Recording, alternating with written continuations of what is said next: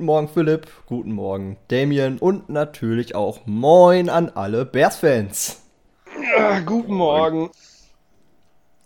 Ja, wir nehmen tatsächlich am Morgen auf. Corona macht's möglich. Ähm, das letzte Mal, wo wir aufgehört haben mit unserer zweiten Folge, war, glaube ich, ja, da haben, wir, da haben die Bears auf jeden Fall verloren. Ähm, war mittendrin in dieser Niederlagenserie, die sich dann insgesamt über sechs Wochen erstreckt hat. Und ich glaube, da, ähm, da machen wir dann auch weiter, um dann am Ende natürlich jetzt über die neuesten Ereignisse wie der Pressekonferenz zu reden und so. Aber ja, lass uns auf jeden Fall nochmal ganz kurz natürlich auch irgendwie über das Saisonende reden, damit dann haben wir das einmal komplett, oder? Ja, klar. Ähm, ja, ich glaube, die Niederlagenserie fand ihren Höhepunkt in dem Packerspiel und dann ihr Ende ja mit einer leichten Besserung, aber irgendwie auch dem, dem größten Skandal mit der Niederlage gegen, gegen die Lions in der letzten Sekunde, die quasi den ersten Spieltag so wiederholt haben, nur dann halt andersrum. Und mein erster Gedanke dazu war, sage ich dann jetzt mal, jo, packt sie von Präsident bis Quarterback und so weiter alle in eine Kiste und schickt sie weg. Ja.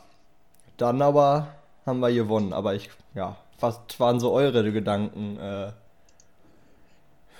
während dieser sechs Wochen, wie wir es seit 18 Jahren nicht mehr hatten? Ja, dann fange ich schon mal an. Also meine Gedanken wegen die äh, Niederlageserie waren durchmischt zwischen ja, Volls ist genau das, was ich erwartet habe. Und ähm, Nagy ist einfach inkompetent.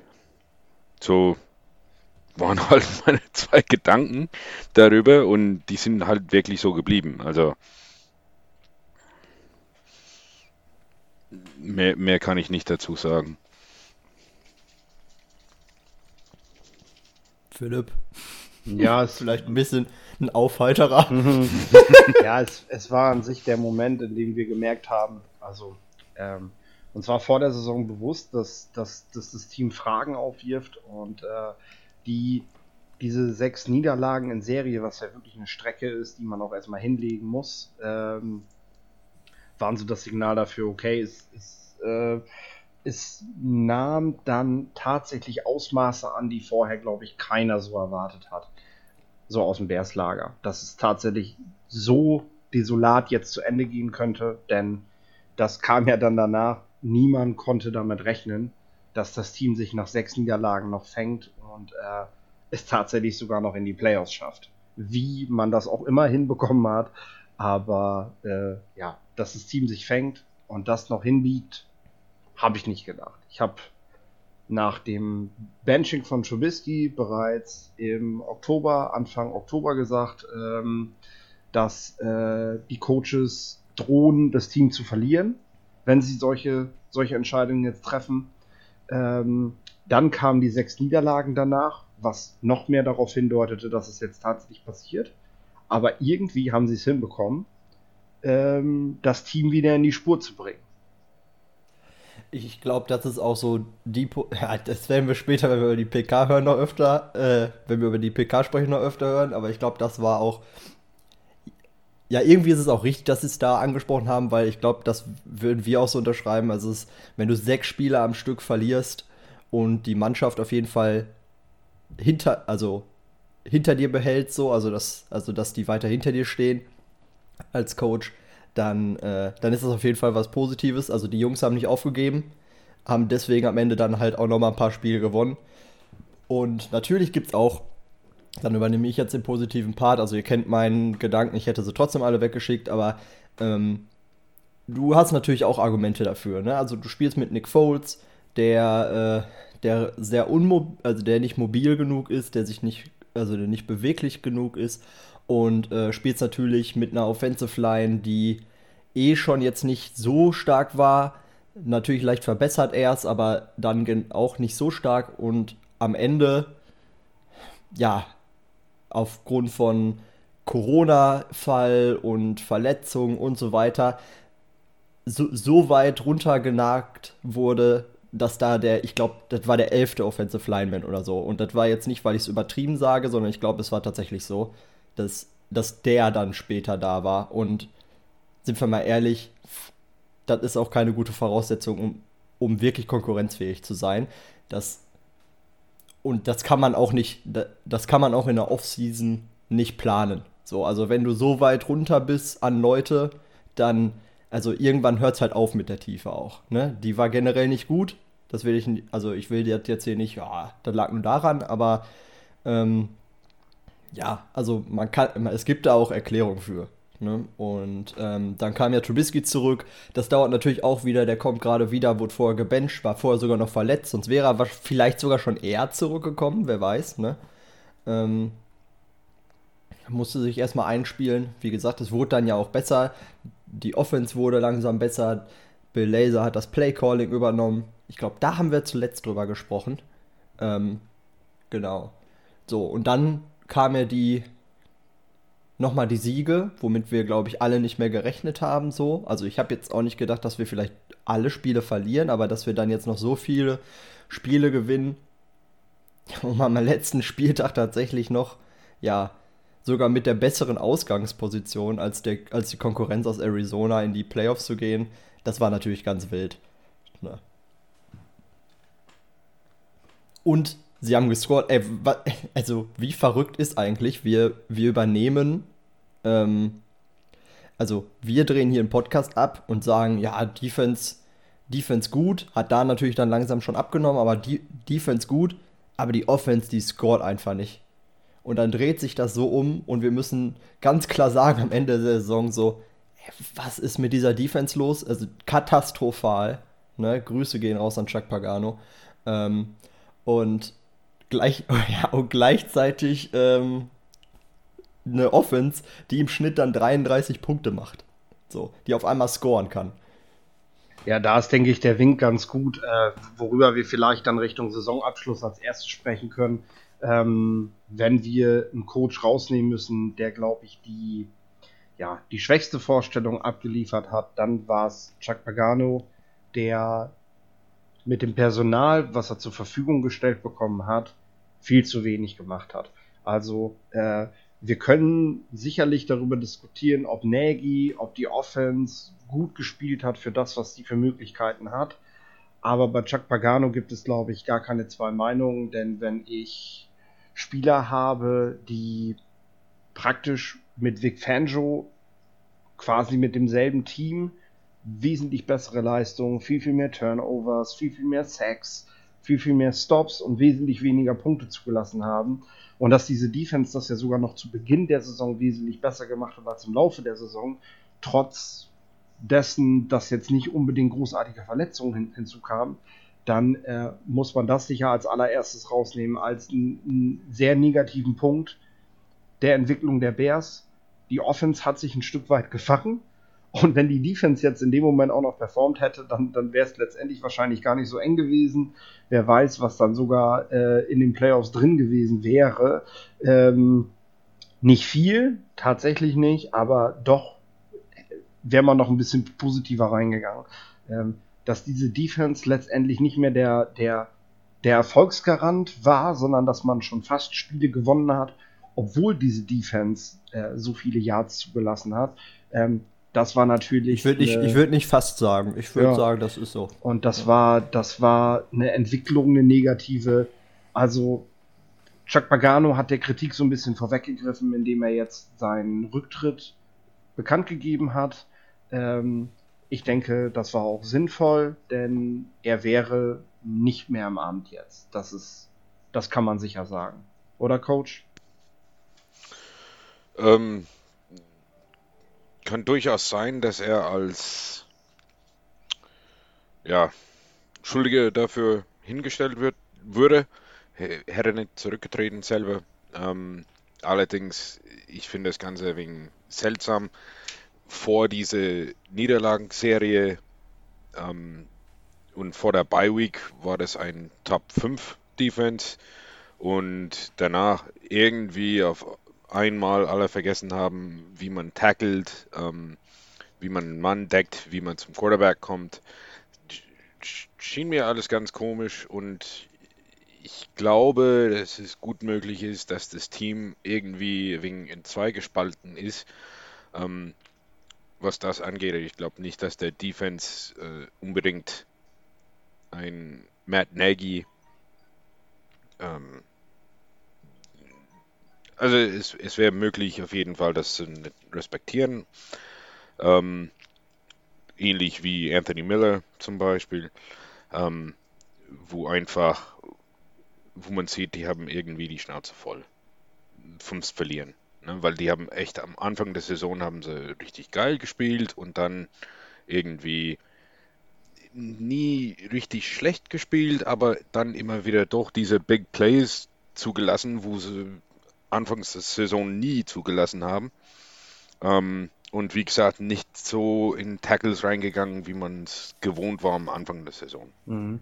Mental gebe ich dir da sicherlich recht, dass es da einen Bruch gegeben hat. Hat man ja auch an einigen Aussagen dann gehört aus der Defense. Der Eddie Jackson vorneweg, der da, der da auch sein Team in die Pflicht genommen hat, dass man nicht mal die Köpfe hängen lassen soll, wenn man vom Feld geht, wenn die andere Gruppe kommt. Ne? Das ist sicherlich Aber gerade er, gewesen, ne? Äh, gerade er mhm. hat äh, wirklich den, den Kopf hängen lassen. Mhm ich denke, dass er sich damit auch selbst ein Stück weit wieder motivieren musste. Aber trotzdem war es ja so, dass, äh, dass Pagano, der Gegner wusste ja praktisch bei jedem Third Down, was er machen muss.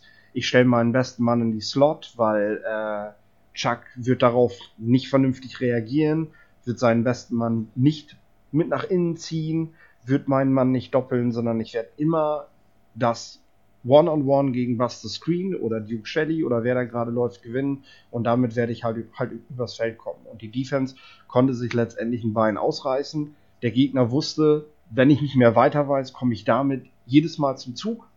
Und das ist ja letztendlich auch genauso gewesen. Erst gegen die Saints in den Playoffs hat Pagano tatsächlich auf diesen Fehler vernünftig reagiert und hat Kyle Fuller dann mal nach innen gezogen, beziehungsweise hat fast das gesamte Spiel Mann gegen Mann gegen Michael Thomas spielen lassen, was ihn dann mehr oder weniger aus dem Spiel genommen hat. Äh, und äh, das denke ich, das muss man ihm schon ankreiden, trotz des mentalen Abbaus, ähm, dass, dass das auch ein Fakt gewesen ist, oder? Das schon und dann das eben nicht gemacht gegen Devante Adams fand ich auch wenig, ich weiß nicht, also irgendwie, mir gefällt da vieles immer noch nichts. Noch nicht richtig in dem, in dem Ganze. Es ist irgendwie, ich finde alles ein wenig seltsam, wenn ich ehrlich bin. Frustriert wäre ich auch, wenn ich je, jedes Third and Long immer wieder nicht verteidigen könnte. Ähm, weil ich so vorausschaubar bin. Aber gut.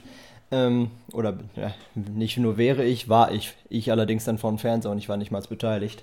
Ähm, ja, die, die Offense habe ich jetzt gerade natürlich so ein bisschen in Anführungsstrichen gelobt, weil sie im Schnitt 33 Punkte gemacht haben. Man hat natürlich schnell auch festgestellt, dass das äh, auch seinen Teil damit zu tun hatte, ähm, dass die Defenses von Jacksonville, ja, Jacksonville, die wollten auch nicht gewinnen, ähm, zu Houston und die Vikings dass, dass das jetzt auch nicht so das Wahre war.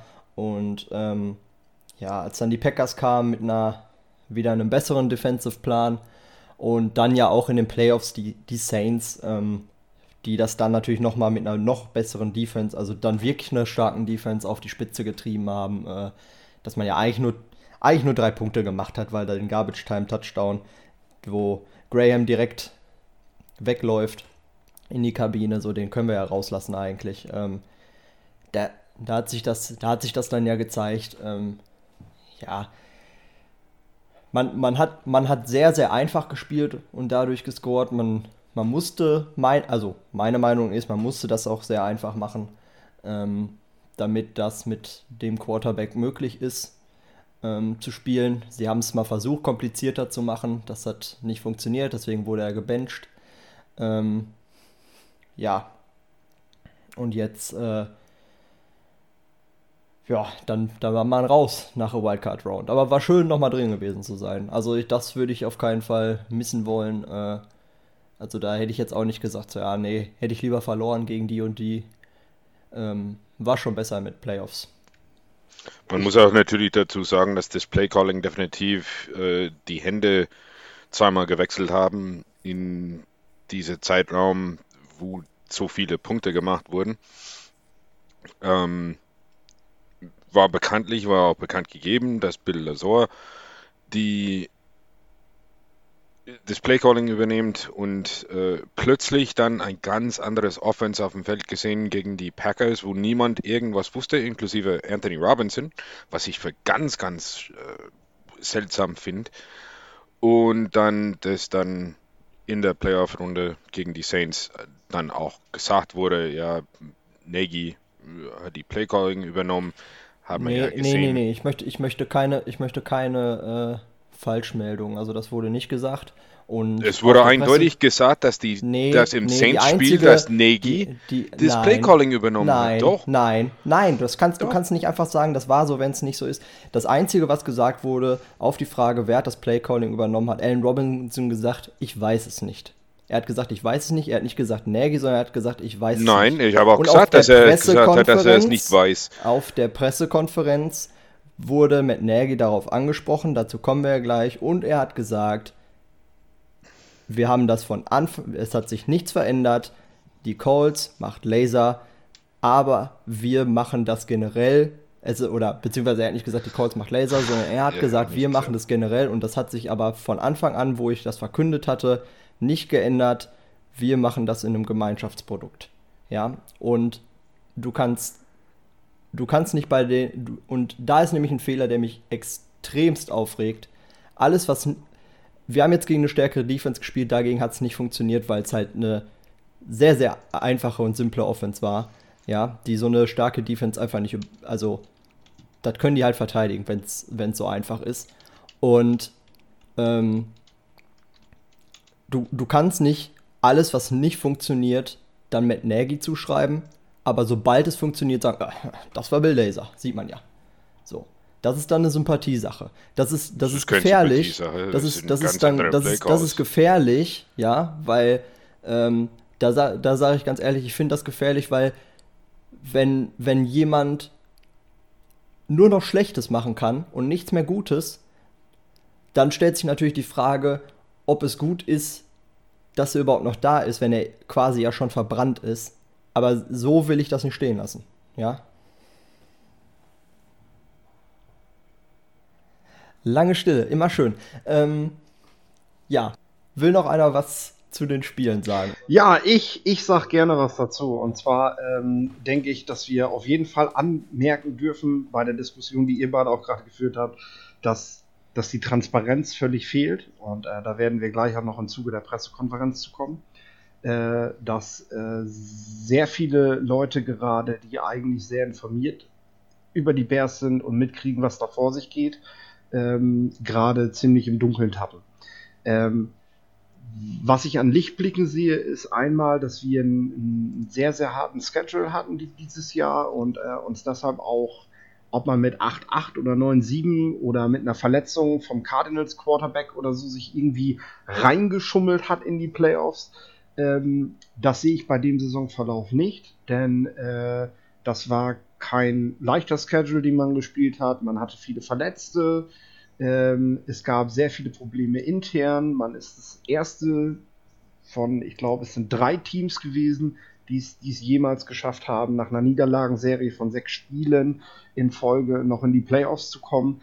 Also, ähm, dass generell auch viel Positives dabei war, lässt sich an der Entwicklung von einigen Spielern sehen. Wir haben Daniel Mooney, denke ich, als großen Lichtblick für das, was wir in seinem Rookie-Jahr gesehen haben. Wir haben mit Sam Mustafa einen Center, den wir uns zumindest in der Rotationsrolle vorstellen können, dafür, dass er vor der Saison bereits auf dem Backend des Rosters gewesen sind und, und viele sich schon gefragt haben, ob dieser undrafted Free Agent wohlgemerkt, der nicht gedraftet wurde, der eigentlich nur über den ehemaligen äh, Line Coach Harry Heaston überhaupt den Weg zu den Chicago Bears gefunden hat, ähm, ob dieser überhaupt die Tauglichkeit hat für die NFL. die scheint er zu haben.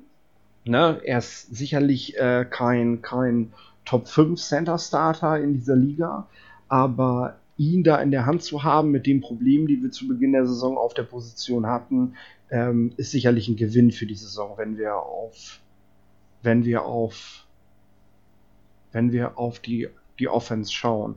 David Montgomery hat sicherlich nochmal einen Schritt nach vorne gemacht. Äh, wir können, ich habe es heute noch wieder gesehen, äh, wir können zwar darüber diskutieren, ob die Titan-Klasse in diesem Draft generell schlecht gewesen ist, aber wir können sicherlich sagen, dass man in der zweiten Runde mit Crow Kmet auf jeden Fall einen Spieler geholt hat, der das Team voranbringt, der eine Need-Position bei uns definitiv besetzt, weil wir dort endlich wieder die Flexibilität und auch die, ja, die Qualität haben, die wir für die Position brauchen. Natürlich hat man in Runde 2 nicht den nächsten Travis Kelsey gedraftet, aber äh, das muss sich auch niemand vormachen.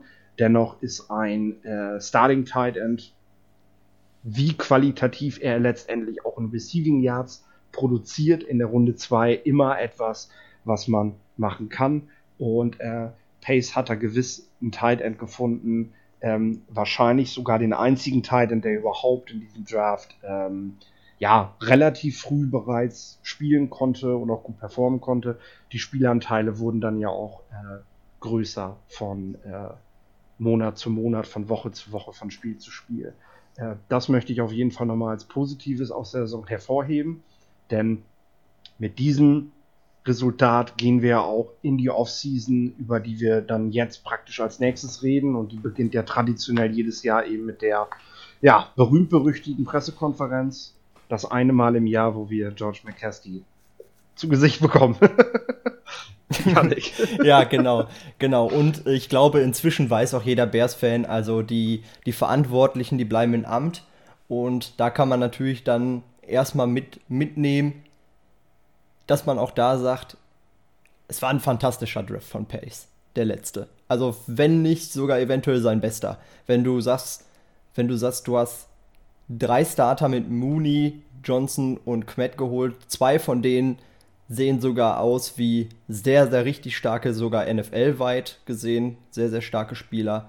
Ähm, du hast mit Kendall Wildor jemanden, der ähm, zumindest gegen Ende der Saison dann Starter wurde, als welche ausgefallen sind, der da auf jeden Fall jetzt schon gezeigt hat in Jahr 1, auch als Late-Round-Pick, ähm, dass er gut genug ist, um äh, zumindest Backup in der NFL zu sein, wenn nicht sogar in Zukunft unser Slot-Corner.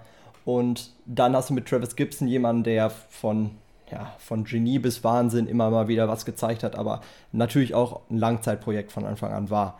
So, aber auch da schon mal immer wieder gute Ansätze gezeigt. Das sind fünf Spieler. Ich, und ganz ehrlich, wenn man sich mal so anguckt, ich, der Durchschnitt ungefähr liegt so bei zwei Spielern bis drei Spielern, die ein, ähm, ja, die ein General Manager da aus jedem Draft so mitnimmt. Ja, und äh, da, wie gesagt, Durchschnitt. Also das, das war sehr schon sehr stark so. Und deswegen, ja, nicht, nicht deswegen, aber ähm, das wird wahrscheinlich auch dazu beigetragen haben, seine Qualitäten im Draft, also sein Auge für Talent, warum er dann am Ende bleiben kann. Aber ich glaube, wir fangen eher an vor der Pressekonferenz, weil das Wichtige ist nämlich, es hat nicht einfach nur wie jedes Jahr einfach einen Tag nach dem Saisonausscheiden eine Pressekonferenz gegeben. Nein, die Bears haben das drei Tage später gemacht, weil sie nämlich zwei Tage lang ähm, in, ihren, in ihren Hallen waren. in den Hallershallen. Und äh, ja, da, da getagt haben. Von, und die Tagung ging zwei Tage lang jeweils über ja, mindestens sechs Stunden. Ich glaube, am Ende waren es 16 Stunden, wie ich gelesen habe, die die gequatscht haben bevor die Pressekonferenz gemacht haben, weil sie nämlich entscheiden wollten, bleiben Pace, bleibt Nagy, was wird geändert. Und am Ende ist rausgekommen, ja, sie bleiben. Und auf der Pressekonferenz, wir, wir waren gespannt, was Yay. rauskommt. Ich bin, ich bin ohne, ich bin ohne große, ich bin ohne große Erwartungen reingegangen. Aber, aber auch, aber noch verwirrter raus, weil dafür, dass, also ich habe gedacht, ja gut, zumindest ein bisschen wird man was hören. Wenn man 16 Stunden getagt hat, also da wird ja überall was gequatscht worden sein, aber. Also Aber du hast gerade schon mal, die, worüber? du hast gerade schon, ja, du hast gerade schon mal die Intransparenz gesagt, Philipp, ne? So, wie intransparent das alles ist. Und es ist so intransparent, dass, dass ich am Ende rausgegangen bin und sagte so, ja, das ist, also das, was die uns da gesagt haben, sind nicht 16 Stunden, sondern eine Stunde Diskussion. Vielleicht zwei Stunden, wenn du noch das Mittagessen äh, mitzählst. Pressekonferenz Also- zum Saisonabschluss der Chicago Bears gesehen hat. wie, wie würdest du die, wie würdest du die sehen im Vergleich zu anderen? Willst, willst du mir, mich als alt bezeichnen oder was ist mit dir? das habe ich nicht gesagt. Ich habe nur auch, gesagt, dass auch, indirekt wollte er das sagen, ja. Du hast einfach wesentlich früher schon die Sprache gesprochen. Das war der Punkt. Ich konnte ja mit, mit sechs, sieben Jahren die Pressers noch gar nicht sehen, weil. Ja. ne, Und du bist älter. das mit dem Alter. Und du bist älter, genau. Ah, ja. Ähm, ihr wisst eigentlich beide, was ich da, davon halte. Ähm, und zwar absolut nicht viel. Ähm, wie will man Fans gewinnen oder Fans behalten, wenn man so undurchschaubare Bewegungen macht innerhalb eines Organisationen? Also das finde ich schon gerade da, gerade wo es äh, eigentlich jetzt nur noch egal ist, weil du gibst ja keine Informationen frei, welches dich irgendwie in irgendeiner Form verletzen könnte. Also du sagst nicht, oh ja, äh, der und der callt das nächste Spiel und wir laufen jetzt mit mehr Play-Action. Ja, das, das sagst du nicht bei dieser Art von Konferenz. Ähm, und außerdem ist die Saison ja schon vorbei. Du kannst ja ruhig den, Fans, die Leute, die eigentlich dein, dein Geld bezahlen, ähm, kannst du schon auf jeden Fall irgendwas geben. Ja, das ist wieder nicht gemacht worden, wie wir es halt kennen von, von die Bears. Ähm, ich weiß nicht, ob ihr alte Mike Ditka ähm, Pressekonferenzen gesehen habt. Die sind ja recht lustig. Ähm, da geht er rein, ja, Also, da war ich noch nicht geboren, als er die Pressekonferenz Die gibt's gehalten auf sagen, YouTube. Jetzt bestätigst du aber endgültig gerade, dass du schon wesentlich älter bist. Ich habe es tatsächlich auch nur auf YouTube gesehen, und zwar in die letzten zehn Jahre. Ähm, und so, so jung seid ihr auch nicht. Ähm, ja, und ansonsten glaube ich aber auch zu wissen, wieso da so wenig erzählt wurde und aber auch, was da zumindest in den Köpfen ähm, von Bears Management vorgeht. Ähm, ich weiß nicht, ob ich gleich damit, direkt damit anfangen sollte. Ähm, Wegen mir kannst du einen raushauen. Mach einfach Janik. mal, mach einfach mal. okay.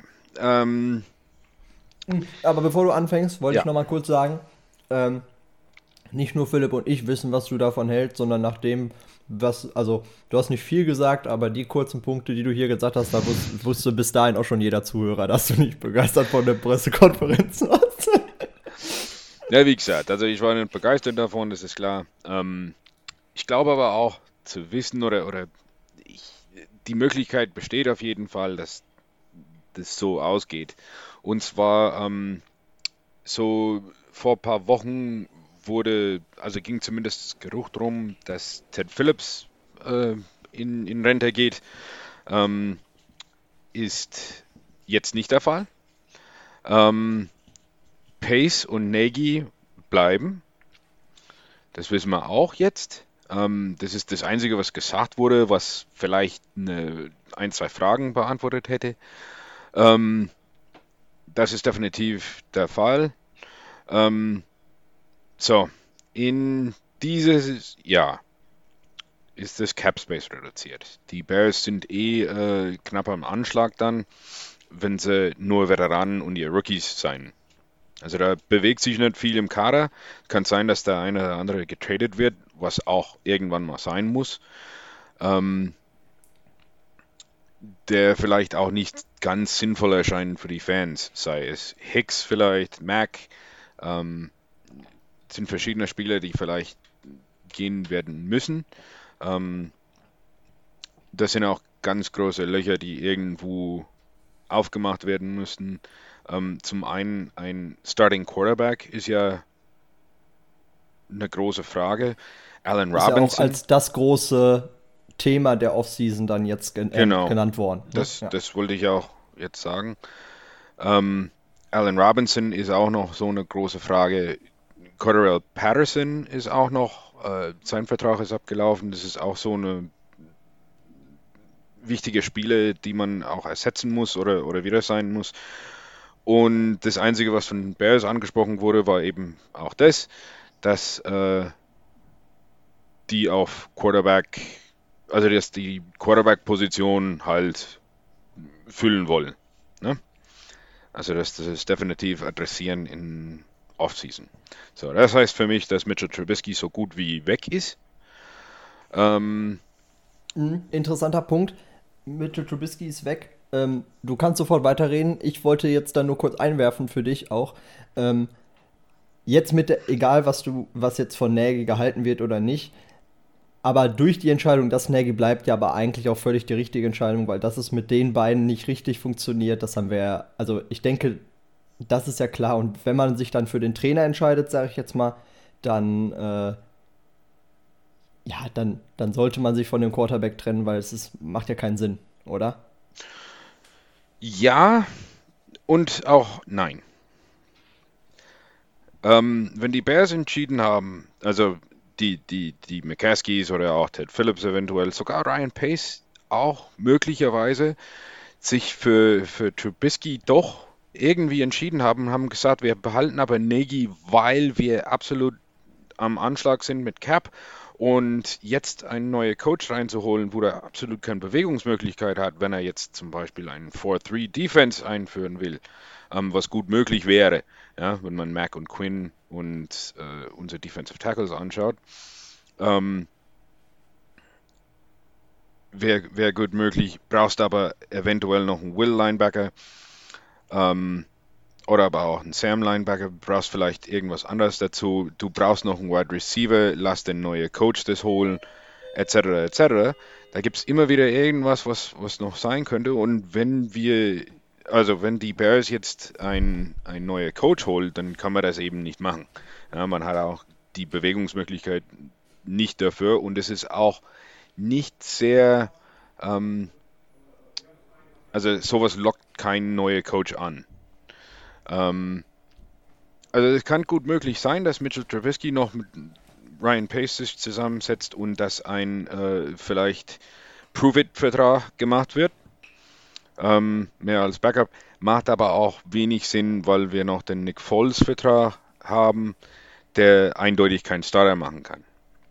Ähm, allerdings ist es auch möglich, dass sie jetzt hierher gehen und sagen, okay, wir behalten Mitchell erst einmal auch und draften einen Rookie in der ersten Runde, ähm, den wir vielleicht einmal, es kann auch sein, dass da hochgetradet wird, ähm, da, dem sie vertrauen. Es kann aber auch sein, dass man dann reingeht in Saison, also zumindest in Camp, mit einem Nick Foles, einem Mitchell Trubisky, der zum Prove-It-Vertrag unterschrieben wurde oder sogar einen Franchise-Tag drauf hat und ein, was weiß ich, Ryan Tannehill oder so.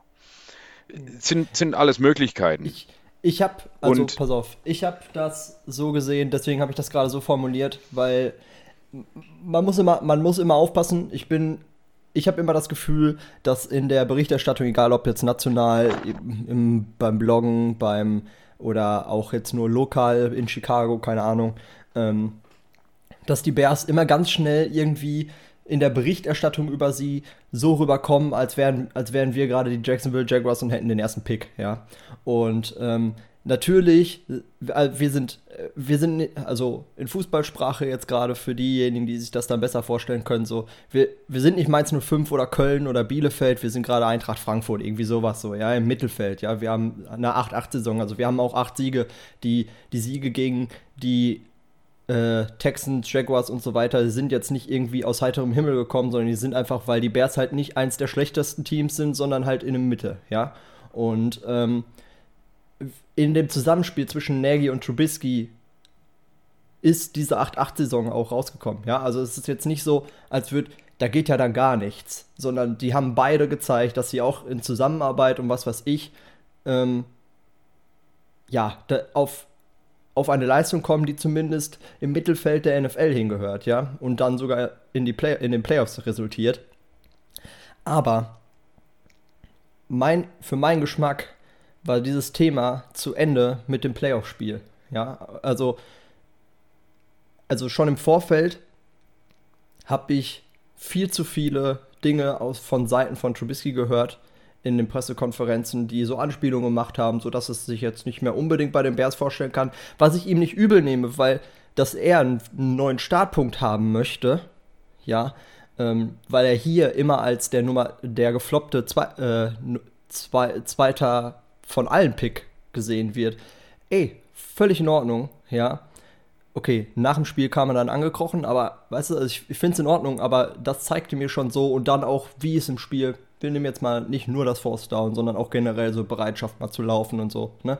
Ähm, das hat, ich, ich glaube, dass das hat für mich einfach den Endpunkt gesetzt, dass ich sage, die, die beiden zusammen, die sich, die ja über die Pressekonferenzen immer mal wieder so ein, so Hint gesetzt haben und so, so ein Hit gesetzt haben, ein Stich, das, ja, das wird nicht. Philipp, was, was meinst du? Also, oder generell, du kannst auch ein anderes Thema ansprechen. Also, was nimmst du von der Pressekonferenz irgendwie? nicht viel. nee, äh, ich habe mich tatsächlich gefragt, was, was, worüber die letzten zwei Tage gesprochen wurde, ob man sich eher darüber unterhalten hat, wo man das Mittagessen herholt oder ob man sich tatsächlich Gedanken gemacht hat über die Zukunft des Teams. Hat man natürlich, weil sonst setzt man sich nicht 16 Stunden zusammen als Leute, die in so einem Business halt arbeiten. Ähm, auf der anderen Seite ist es natürlich so, dass äh, die Antworten während der Pressekonferenz nicht kamen. Ich gehe trotzdem auch davon aus, dass Trubisky das Team verlassen wird, denn wie du schon sagst, die Anzeichen sind da sehr deutlich gewesen. Und ähm, ich weiß zwar, es ist, es ist Ryan Pace seiner, äh, ne? er hat ihn, er hat ihn, er hat ihn geholt und viel dafür probiert, um ihn zu bekommen. Ähm, und dass es letzten Endes nicht ausging, äh, ist natürlich schade. Aber äh, ich habe schon die ganzen zwei Jahre jetzt, seitdem wir diese Trubisky-Saison führen, habe ich immer wieder gesagt, ob in Podcasts oder auch in Privatgesprächen, es ist nicht fatal, den falschen Quarterback auszusuchen. Das Problem ist nur, wenn du den Fehler begehst und diesen Fehler nicht einsiehst. Wir haben äh, das, das Bild gezeichnet, auch in einem Artikel, äh, der jetzt bei Touchdown 24 kommt, so viel Werbung sei erlaubt. Ähm, Ryan Pace sitzt am Pokertisch mit einem Blatt, wo er denkt, das ist stark genug, um damit jetzt zu gewinnen. So. Und er ledert immer weiter Geld in den Pot rein und ignoriert, dass seine Hand mittlerweile längst nicht mehr die Qualität hat, nachdem die zusätzlichen Karten reinkommen, äh, wie er zu Beginn gedacht hat. Und jetzt gibt es Pokerspieler, die aussteigen und mit dem geringen, mit dem Verlust leben und sagen, ich bekomme in der nächsten Runde eine neue Hand und in der Runde darauf und in der Runde darauf. Und es gibt Spieler, die in dem Moment versagen, weil sie auf ihre Hand pochen und immer weiter reinbuttern und damit eigentlich nur die, die gegnerische Hand satt machen. Ähm, das ist etwas, was Ryan Pace im letzten Jahr bereits gemacht hat und wo er tunlichst aufpassen sollte, damit weiterzumachen. Die Bears sind eigentlich jetzt schon an dem Punkt, dass er bereits so viel aufgegeben hat, dass er mit der nächsten Hand, die kommt, eigentlich direkt reingehen muss. Ganz egal, was sie ihm bietet. So. Und äh, das ist eine fatale Situation, in die die Bears sich gebracht haben. Noch fataler wäre es jetzt halt aber zu sagen, ja, das ist mein Quarterback und äh, nach mir die Sinnflut. Ich verlängere auf jeden Fall mit Trubisky. Sollen sich doch, wenn das funktioniert, dann bin ich mit meinem Quarterback durchgestartet. Jetzt mal ganz platt gesagt. Wenn das scheitert, dann ist es das Bears Problem und nicht mein Problem. Jetzt so ein bisschen so die, die, die Drohszenarien, die sich durch die Pressekonferenz gerade aufbauen. Pace und Nagy bekommen ein Jahr, in dem sie alles auf eine Karte setzen müssen, um, um, um dieses Team irgendwie zum Erfolg zu führen. Äh, und wenn das scheitert, dann sind Pace und Nagy weg. Aber die Bears-Fans haben weiterhin die Probleme mit ihrem Team. Und es wird dann wieder Jahre dauern, bis man tatsächlich wieder zurück in der, der Erfolgsspur ist. Denn aber, die Basis ist ja eigentlich bereits geschaffen. Aber, aber genau das ist aber auch in den Pressekonferenz auch rauszuhören gewesen, weil sie eben gesagt mhm. haben, die haben weder Pace noch Nagy noch weitere ähm, Vertrags, also vertragsmäßig haben sie nicht weitergehandelt. Genau das ist das. Mhm. Ja? Und wenn man 22, äh, 2022 anschaut, dann hat man Cap Space, man hat äh, etliche Großverträge, hat man, kann man durch Cuts kann man da schon 40 Millionen freimachen. Also das ist schon definitiv so eine Sache. Und wenn du jetzt sagst, okay, dann geht mal in der Saison und geh, hol dir deinen Quarterback oder was auch immer, ja, wo du eigentlich einen Quarterback hast, der zwar kein Elite-Quarterback ist, ja, der aber ganz fähig ist, denn du auch viel Geld geholt hast und du weißt ganz genau, dass er nicht zu seinen Stärken äh, spielen dürfte ähm, in, in diesen Offense, dann ist es gut, trotzdem gut möglich. Ja, ich meine, ich, ich vermute nur. Ja, oder ich, ich, ich, ich mhm. vermute das nicht immer. Ich habe ja gleich gesagt, Trubisky musst du wahrscheinlich gehen. Aber die Möglichkeit bleibt ja. offen, dass er noch da bleibt. Und das sind eine von vielen, vielen Möglichkeiten, die es gibt. Ähm, ich wollte nur die, die verschiedenen Möglichkeiten ansprechen oder die, die am sinnvollsten scheinen. Ja, für uns bleibt es definitiv, dadurch, dass mhm. es halt ja so intransparent irgendwie nach außen alles gemacht wurde, bleibt es für uns natürlich auf jeden Fall offen. Ich denke schon, dass sie intern darüber festgelegt haben, was da jetzt passiert in der Personalie. Ja. Aber für uns bleibt es auf jeden Fall offen, klar. Weil das hat er ja auch klar gesagt auf die Frage ähm, mit Trubisky, da hat er gar nicht drauf geantwortet, ja. Ähm, hat er gesagt, alle Optionen sind offen, wie er immer sagt. So. Ähm, ich hätte ich, mir, ich, ja ich hätte mir auf jeden Fall gewünscht, ähm, klar kann ich nach so einer Saison meinem GM und meinem Trainer keine Jobgarantie für die nächsten Jahre halt aussprechen, indem ich direkt eine Vertragsverlängerung anbiete und solche Dinge. Aber eine Aussage wie, wir wissen, dass wir den Quarterback Room verändern müssen und wir wissen auch, dass das, dass das mehr als ein Jahr Zeit braucht, um das adäquat zu bewerten. Das wäre ja schon eine Aussage gewesen, die so ein bisschen dahin gedeutet hätte, äh, ihr habt jetzt nicht den Druck mit dem Quarterback, den ihr holt, müsst ihr jetzt im ersten Jahr direkt die Erfolge haben. Man hat zwar gesagt, wir, wir bemessen die Erfolge nicht alleine halt am Record, aber wir wissen auch, wenn die Bears einen Rookie-Quarterback draften, der sich entwickeln muss und deshalb nächstes Jahr eine, eine 5-11-Saison gehen, dann sind Pace und Nagy weg. Und das Problem ist, äh, dass deshalb Ryan Pace das wahrscheinlich nicht machen wird, weil er ja auch äh, seine eigene Haut retten muss. Ähm, das, das, das, das, wollte ich nur noch mal loswerden. Das, weiß, das, das weiß ich nicht. Da können wir, genau, das ist jetzt, glaube ich, aber der Kernpunkt, wo wir eigentlich drüber reden müssen. Ähm, aber was du gerade gesagt hast, ist, dass du 2000, also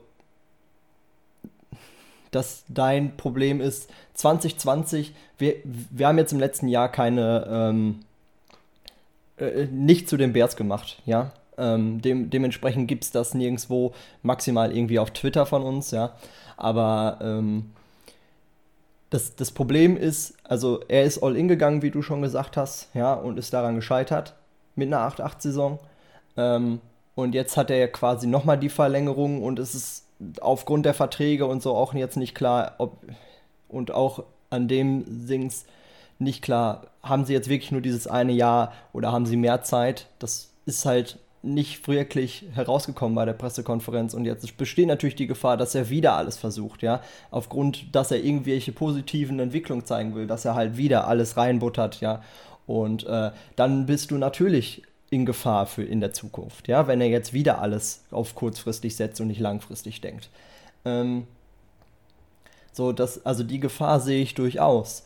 Ähm, man hätte schon letztes Jahr, da haben wir gesagt, ähm, hey, macht es so, wie die Vikings es im letzten Jahr gemacht haben. Ja, die Vikings haben es gemacht, die haben so ein bisschen paar, paar Leute gehen lassen und haben, ähm, ja, sind einmal kurz zu Atem gekommen, aber werden dementsprechend, weil sie es nur einmal kurz, ich, ich sage jetzt mal so einen kurzen Nachlader gemacht haben, ähm, sind, sind sie danach, ähm, ja, ähm, jetzt wahrscheinlich ab der nächsten Saison wieder ganz gut dabei, schätze ich mal, wenn sich dann die Leute auch so entwickeln, wie sie sich erhoffen. Justin Jefferson macht ja einen guten Eindruck beispielsweise. Ähm, und dadurch, dass wir es letztes Jahr nicht gemacht haben, halte ich es noch immer für die beste Option der Bears. Wir müssen keinen kompletten Rebuild machen, sondern aber atmet einmal durch. Und jetzt stellt sich nämlich die Frage, wie du gesagt hast. Sie haben gesagt auf der Pressekonferenz, ähm, sie, sie machen es nicht anhand des Records fest, sondern an der Entwicklung. Aber was ist jetzt die Entwicklung? Ja, und äh, ich würde es jetzt für mich so interpretieren. Ich weiß schon von Philipp, dass er es nicht so interpretiert hat. Äh, hat er jetzt gerade auch gesagt. Ich, ich interpretiere diese Entwicklung, also diese, Wort, diese Wortwahl so, dass sie ähm, das anhand ja wirklich von Entwicklungsschritten festmachen und dass das quasi so dieses ja indirekte Zeichen ist von ja, sie haben auch länger Zeit als dieses eine Jahr. Wissen tun wir es nicht. Genauso gut verstehe ich jeden, der Angst hat, wenn er sagt, ey, Pace hat gesagt, er hat wirklich alle Mittel zur Verfügung. Ja, alle finanziellen Mittel. So, da, das macht einen erstmal Angst, mir auch. Ja, weil wie gesagt, ich will auch keine 2020-Saison, wo wieder alles reingebuttert wird. wird. Ähm, ich gleichzeitig kann man es aber auch so widerlegen, das sagt Pace nur, weil im Vorfeld George McCaskey wieder so unreglich darauf angesprochen wurde von Jeff Dickerson von ESPN, Arschloch, ähm, ob, ob er nicht, ja, ist, er war schon immer ein Arschloch, ähm, dass, ob, ob er nicht, ähm, ja, ob er nicht bei den Bears spart, also gar keinen Erfolg will, ob er da nur spart. So, was einfach nicht zu belegen ist und es genügend Gegenargumente gibt, ja. Ähm, und dann so, also ich glaube, also du kannst es auch so interpretieren, dass Pace das nur sagt, um das wieder auch wieder so ein bisschen hintenrum deutlich zu machen, ähm, hey, das ist nicht so, dass die sparen, ja, dass sie nur ihre, in ihre eigene Tasche wirtschaften. So, und dann also, also es gibt genügend Ansichten, also genügend Zeichen, dass man die Pressekonferenz so interpretieren kann, aber auch so, dass es, ja, wo vielleicht mehr Leute mitgehen würden. Ja. Das Problem ist nur, ähm, dass, wo wir wieder beim Ausgangsthema sind, das ist so intransparent die ganze Zeit gehandhabt worden, diese Pressekonferenz, dass ich mir denke, ja, du, ihr hattet keine Chance, das hat Brad Biggs beispielsweise gut gesagt und Adam Hoke nicht. Wir, ich, wir hatten Adam Hoke schon zu Gast und wir hatten, äh, ja, und wir haben ihm schon mehrmals gesagt, dass wir gerne den Podcast hören mit Jan zusammen. So, aber er hat jetzt in seiner letzten Podcast-Folge die Besprechung der Pressekonferenz gesagt, so, ja, dass, dass das Verhältnis 60 zu 40 stand, also 40 also und und es nicht darum ging, dass die beiden jetzt behalten worden sind, sondern wie es formuliert wurde. Da spreche ich ganz klar gegen. Ich glaube, Adam Hoke hat da ganz klar den Bezug zur Fanbase verloren gehabt. Ja, also wer glaubt, dass wirklich 40, also dass es fast ausgeglichen war mit den Leuten, die Pace und Nagy halten wollten, das glaube ich nicht. Ich glaube, da ist sogar George McKeskey näher an der Fanbase ran, der gesagt hat, das ist eine unpopuläre Entscheidung. Da gehe ich voll mit, weil auch ich kriege genügend Kommentare auf Twitter und was weiß ich mit und lese genug, dass das nicht, also das kann mir niemand erzählen, ja. Und da bin ich eher bei Brad Biggs, der in seiner Kolumne geschrieben hat, so, sie konnten an diesem Tag auch nur verlieren. Ich meine, schon in der Nacht, als die Gerüchte rauskamen, wurden die Messer schon gewetzt, ja. Und ähm, da, also sie konnten es eh mit der Dings nicht richtig machen und sie haben einfach sehr wenig sich erzählt, wie sie es schon immer gemacht haben und dann auch weil du natürlich auch die Option nicht freigeben kannst. Du weißt nicht, wie Damien dann auch schon gesagt hat, so, äh, brauchen wir, brauchen wir Trubisky eventuell noch, weil gar kein anderer Quarterback auf den Markt kommt oder so. Ja, du kannst ihn nicht schon von, von vornherein äh, nach wegschieben. So. Also es gibt auch Gründe, warum du es so intransparent machst, aber in gewissen Punkten hätte man sein müssen, wie Philipp dann beispielsweise angemerkt hat dass er sagte so, ja, vielleicht, dass mal irgendwo das Wort langfristig drin vorkommt, ja. Die Bears machen immer den Fehler, meiner Meinung nach, dass du zwar auf der einen, also klar ist Transparenz in Stellenweise auch gefährlich, aber eine gewisse Transparenz musst du auch als Chance sehen, dass zumindest ein paar von denen, die jetzt alle so kritisch sind gerade, und es ist wirklich schrecklich, ja, äh, von, von all denen, dass du die, zumindest ein paar davon abholst, weil, weil du dich besser erklärt hast. Also es ist nicht immer nur ein Risiko, sondern es bietet dir ja auch eine Chance, wenn du ein bisschen was preisgibst. Weil du besser verstanden werden kannst.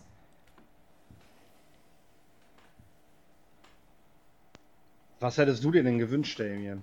Weil ich habe ja jetzt gerade gesagt, was ich gern gehört hätte in der Pressekonferenz und Yannick hat gesagt, es ist, äh, es ist ja, ja, ähm, Ja, schwer gewesen, da überhaupt mit einem mit einem mit einer guten Haut rauszugehen, da aus dem aus dem äh, aus der Pressekonferenz. Nee, das habe ich, Äh, nee, stopp, das habe ich nicht du- gesagt. Ich habe gesagt, es gibt genügend Argumente dafür, also dadurch, du kannst die Pressekonferenz nicht fassen, ja, so, es gibt genügend Argumente, du kannst es so interpretieren, weil es intransparent ist, musst du halt interpretieren. Du kannst es so interpretieren, dass es halt doch irgendwie langfristig und gut ist, aber auch genügend Anhaltspunkte gibt, um es nicht so zu sehen, sondern dann dieses Nein, darum, 2020. darum, darum geht es gar nicht, sondern tatsächlich, dass, dass eigentlich, wie du schon sagst, von vornherein klar war, dass die, dass die, dass die da relativ negativ rausgehen aus der Pressekonferenz, weil, weil die, die, die, die Meinung vorher halt schon so Ach so, ja, ja, aus, von der das ist, Fansicht ne, her, und da konnten die gar nicht die Frage, gewinnen. Ja. was hätte jeder Fan oder jeder, der sich auch intensiv mit dem Wers beschäftigt, so wie wir, wir würden uns ja nicht nur als Fans bezeichnen, äh, was hätten wir denn gerne gehört, damit wir mit einem besseren Gefühl da rausgegangen wären? Und das wollte ich Damien jetzt gerade fragen, was er da. Ja, im, im Grunde genommen genau dasselbe wie du. Ähm, einfach zu sagen, okay, es nimmt eine Richtung. In, in irgendeiner Form. Wir haben ja keine Richtung gesagt bekommen. Wir, wir wissen nicht, was auf uns wieder zukommt. Wir wissen nur, ja, die verstehen sich ja gut. Super, interessiert mich nicht. Nee, Ich meine, oder was heißt, interessiert mich nicht. Also uns interessiert das nicht, aber es ist natürlich schon eine, schon eine Basis, dass du Erfolg hast. Also wenn du dich nicht, also wenn du nicht zusammenarbeiten kannst, dann wird das auch nichts. Ich glaube, so war es gemeint. Ja, du- aber hier alles, alles so äh, rosa zu färben und ja, und die verstehen sich ja super und, und das ist ja eine super Kultur. Bullshit. Football ist ein böser Sport. Ja? Das sind böse Jungs dabei. Ja? Die hauen sich gerne auf die Mütze. Ja? Bring ein, ein, eine Richtung rein, zumindest. Und wie gesagt, für, für einen Fan und aber auch teilweise für Spieler ist es vollkommen scheißegal, ob der GM sich mit dem Headcoach versteht. Das juckt doch niemand.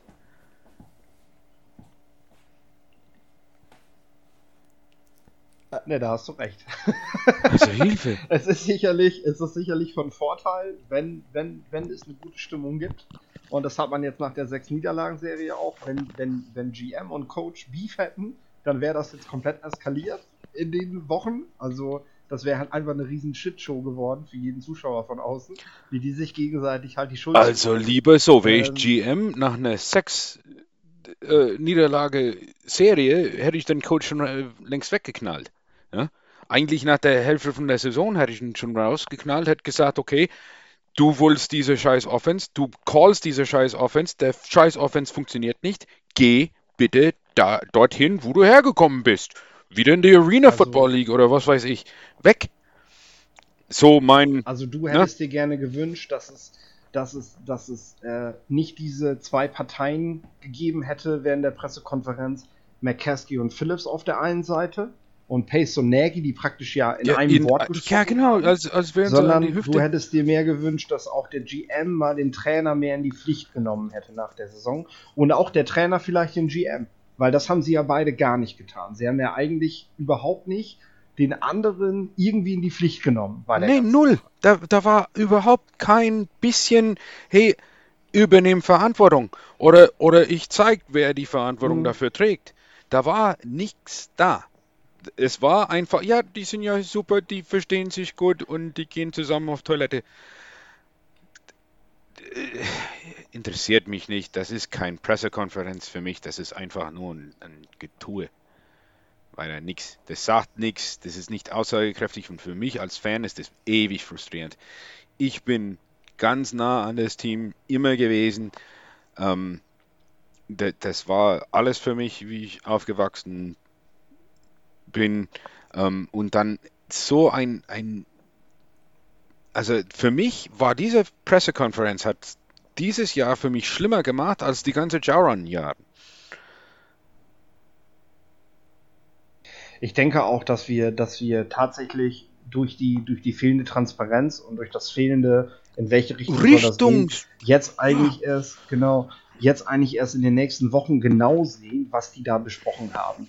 Ich habe schon gesagt, äh, nach der Pressekonferenz während des Telefonats mit Yannick, wo wir da kurz drüber gesprochen haben.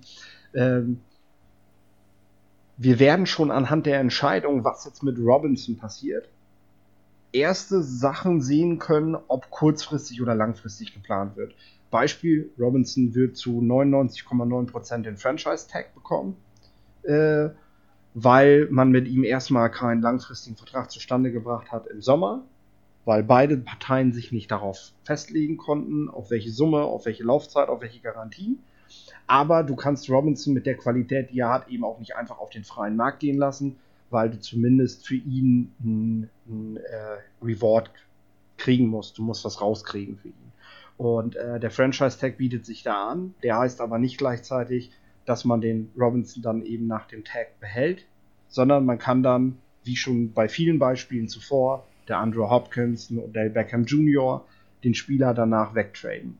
Eine langfristige Planung, also es deutet wesentlich mehr auf eine langfristige Planung hin, wenn Robinson letztendlich nach dem Franchise-Tag getradet wird, weil äh, es gibt wenig Gründe, wenn man, wenn man, wenn man langfristig plant mit dem Quarterback Room, den man, den man im nächsten Jahr für eine langfristige Planung haben wird in der nächsten Saison, dann an Robinson festzuhalten, weil äh, er zwar ein, ein Top Receiver ist, aber äh, du, du nächstes Jahr nicht viel rausholen wirst und wenn Pace bleibt, wird Robinson keinen langfristigen Vertrag nach dem Franchise-Tag mehr bekommen. Das sehe ich einfach nicht, dass man sich, äh, dass man sich da noch mit einem Rookie-Quarterback drauf einigt, weil Robinson mehr und mehr den macht mehr und mehr den Anschein, dass er, dass er, ja, dass er nicht mehr darauf warten möchte, mit einem guten Quarterback zu spielen, sondern jetzt auch einfach sich mal in ein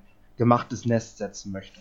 Was er sich also, mit den mit der Zeit Karriere jetzt auch allmählich mal verdient hat. Ne? Ja, ich glaube, bei Alan Robinson könnte man noch eine halbe Stunde dranhängen an der, an der Podcast hier, einfach weil es viele verschiedene Möglichkeiten gibt. Ich, ich meine, wir wissen ja, dass er, ähm, selbst wenn er jetzt einen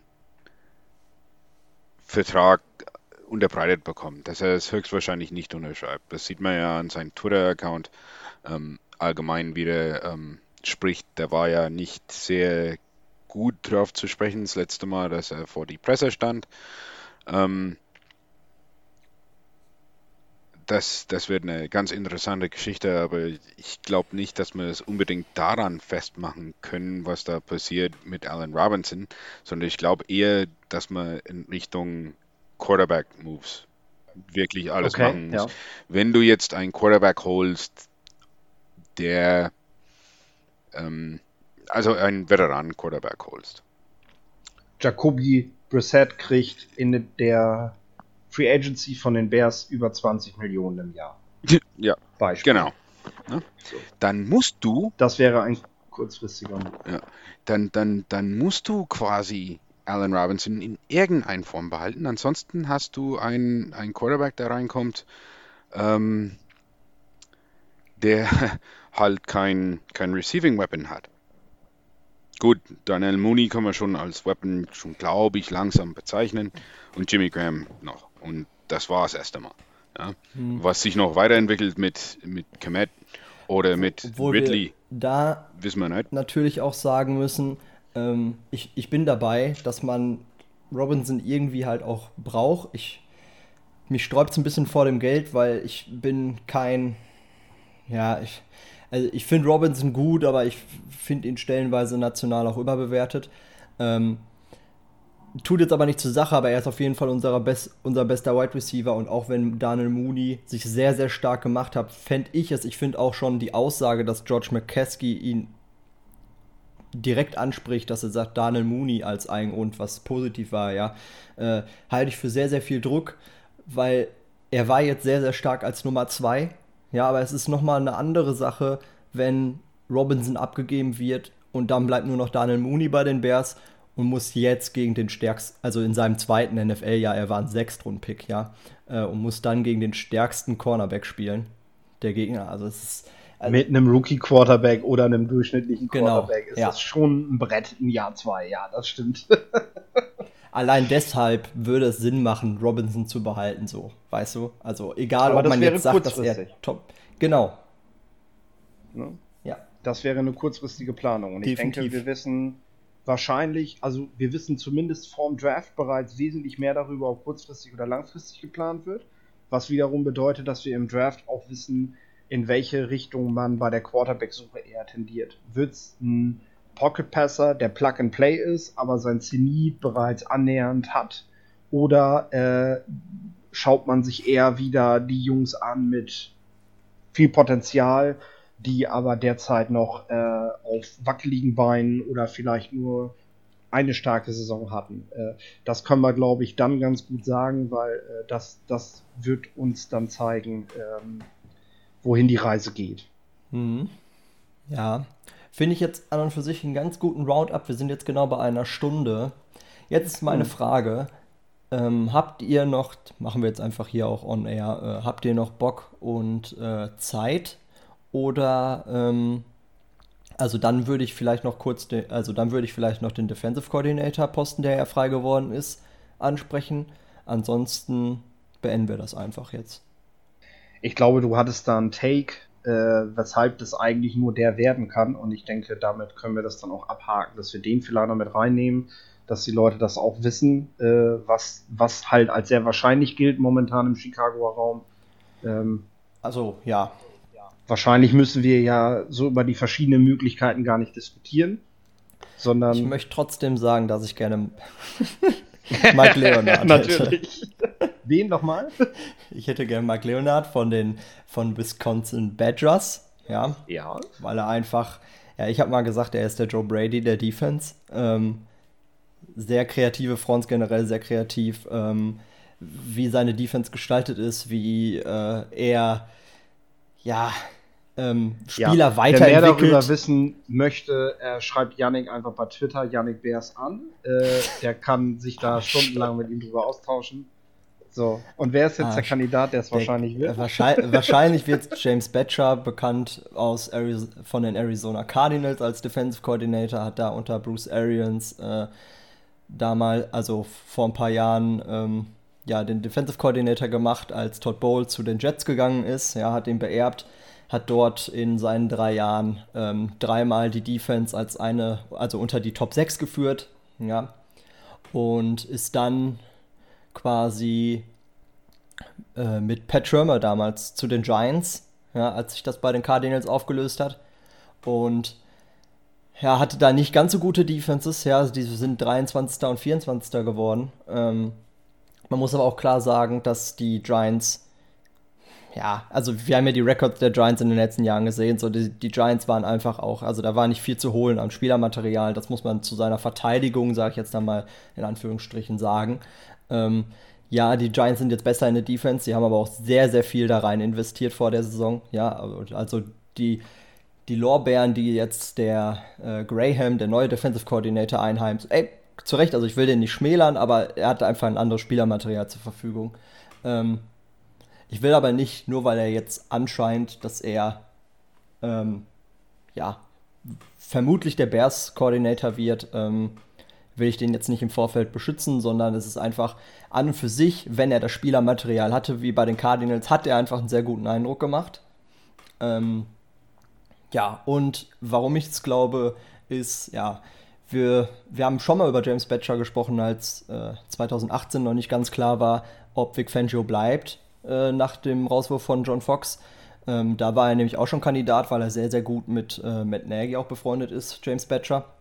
Und in dieser Saison war er arbeitslos und die einzigen beiden Teams, mit, also er wollte gerne Hospitation machen, aufgrund von Corona ging das natürlich nicht und ähm, ja, die einzigen beiden Teams, also er hat sich dann am PC selbst evaluiert, äh, ja, reflektiert, ähm, seine Plays sich angeschaut und so Videoanalyse gemacht und sich dann halt mit den Teams Buccaneers und Bears, also beziehungsweise mit Bruce Arians und Todd Bowles, die er natürlich noch von den Cardinals kennt und äh, Chuck Pagano und Nagy von den Bears äh, im städtischen Out Austausch gewesen, ähm, um sich auch wieder ja, Meinung von außerhalb einzuholen, nicht nur in seinem eigenen Gedanken festzuhängen. Also er war jetzt quasi schon in der ganzen letzten Saison in Kontakt mit den Bears, auch mit Pagano in Kontakt, mit Matt Nagy in Kontakt. Und ich denke, wenn du eh schon so in, also gerade arbeitslos bist, also du bist, stehst zur Verfügung, du willst einen neuen Job jetzt nach einem Jahr, bist noch jung und hast halt ja schon deine Verbindung dazu, wärst da schon fast einmal gewesen und dann auch, äh, ja, jetzt über quasi erst vor kurzem die ganze Zeit da im Kontakt gestanden. Also ich denke, das äh, deutet ja sehr stark darauf hin, dass es dann auch am Ende wird. Wäre allerdings eine andere Defense, als wir jetzt die letzten beiden Jahre gesehen haben. Ne? Also wäre jetzt nicht so, ja, wie Fangio es gemacht hat und wie Pagano es gemacht hat, ein bisschen konservativer, ja, ein bisschen zurückhaltend auf äh, das starke Spielermaterial äh, beruht, sondern also schon auch darauf beruhen, gerade auf eine starke Secondary beruhend, weil James Batcher einfach sehr, sehr aggressiv ist. Also war immer unter den Top-Teams in Sachen, wie oft, also an den Teams, die am meisten blitzen. Ja, also bei den Giants nicht unbedingt, aber da hat er eben das Spielermaterial nicht gehabt. Aber bei den Cardinals, er war immer ganz vorne mit dabei, mit wie oft er blitzt. Das hat seine negativen Punkte. Die Cardinals wurden von den Packers abgeschossen. Gerade das ist ein negativer Punkt, den die Bears ansprechen müssen dann im Interview mit ihm. Ja, weil wir spielen zweimal gegen die Packers und wir wollen nicht gegen die verlieren. Ähm, aber ja, aber an und für sich, also hat das gezeigt mit, also er hat gezeigt, dass es kann und ich fände es jetzt nicht so die schlechte Option. Also ich finde ihn, find ihn gut, hat man glaube ich auch rausgehört. Mhm. Ja. ja, doch war ja nochmal eine nette Information dazu dem Thema. Und ich denke, wenn, wenn das, wenn das, wenn das eh schon so naheliegend ist, abgesehen von der Sache, dass er eventuell Todd Bowles bei den Buccaneers beerben könnte, sollte er in den nächsten Tagen als Head Coach irgendwo vorgestellt werden, dann ist das natürlich auch naheliegend. Ähm, müssen wir uns da, äh, müssen wir uns da, denke ich, mit anderen Kandidaten so lange noch nicht auseinandersetzen, wie, wie er frei ist und äh, es diese Beziehung gibt. Denn wie wir ja festgestellt haben, die positive Stimmung in Chicago ist halt alles, zumindest in Halles Hall. das, äh du, musst das, du musst dir das, du musst dir das, das so das vorstellen. Genauso ist es egal, ne? Genau, du musst dir das so vorstellen. In, innen drin pflanzen sie zusammen Blümchen und außen brennt die Welt. Außen ja. brennt die Welt. Wir verstehen uns doch ganz gut, ist doch okay. Ist, ich sehe es ja, das ist immer gut. Okay. Also von mir aus haben wir es jetzt heute so. Gut, sollen wir aufhören, Jungs? Ja, gerne. Alles klar. Dann verabschieden wir uns jetzt hier. Äh, bis zum nächsten Mal. Ich hoffe, es hat euch gefallen. Äh, lasst euch nicht unterkriegen, auch wenn die Medienlage gerade nicht so gut ist. Ja, macht vielleicht einfach mal Social Media aus. Ist immer ein guter Tipp. Ähm, und ja, wir, wir hören uns auf jeden Fall. Dann müsst ihr eh Social Media wieder anmachen, damit ihr mitkriegt, dass wir wieder einen Podcast aufnehmen. Bewe bewegt sich eh nicht viel in den, letzten, in den nächsten vier Wochen. Bis auf die Draft-Takes vom Draft Nerd. Genau. Natürlich. Die schauen ne? wir uns an. Add Draft Nerd. Ja. Papalapap. immer, immer was zu lachen gibt's da. Macht's gut. Bear down. Ciao. Ciao. Bear down.